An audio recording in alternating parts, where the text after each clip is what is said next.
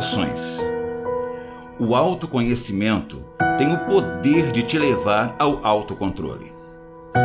Enquanto coach e preparador de alunos de concursos, Enem, postulantes ao exame da Ordem dos Advogados do Brasil, Conselho Federal de Contabilidade e outras, uma das questões que eu enfatizo ao estudante é que ele deve fazer exercícios todos os dias.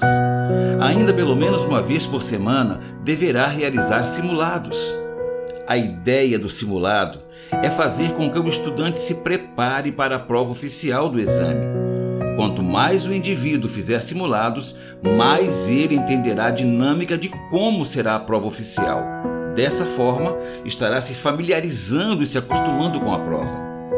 Assim como numa prova, precisamos fazer simulações para controlar melhor as nossas emoções e ser bem-sucedidos no dia do exame.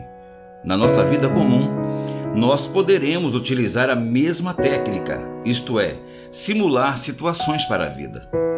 Quando o ser humano utiliza técnicas de simulação, de imaginação, de antecipação do futuro para o presente, isso lhe trará mais tranquilidade e segurança para enfrentar as situações da vida.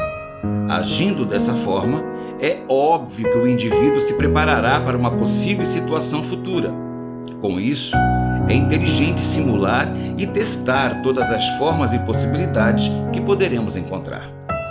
Se simularmos o enfrentamento de uma situação estressante, é possível pensar na reação e contra-ataques a utilizar em possíveis cenários existentes.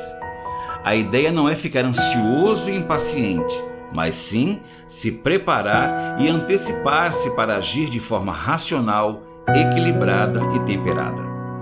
Não custa nada você procurar fazer as simulações dos aspectos atenuantes atinentes à sua vida, para refinar o seu autocontrole. Antecipar-se é sempre mais viável do que reagir impulsivamente.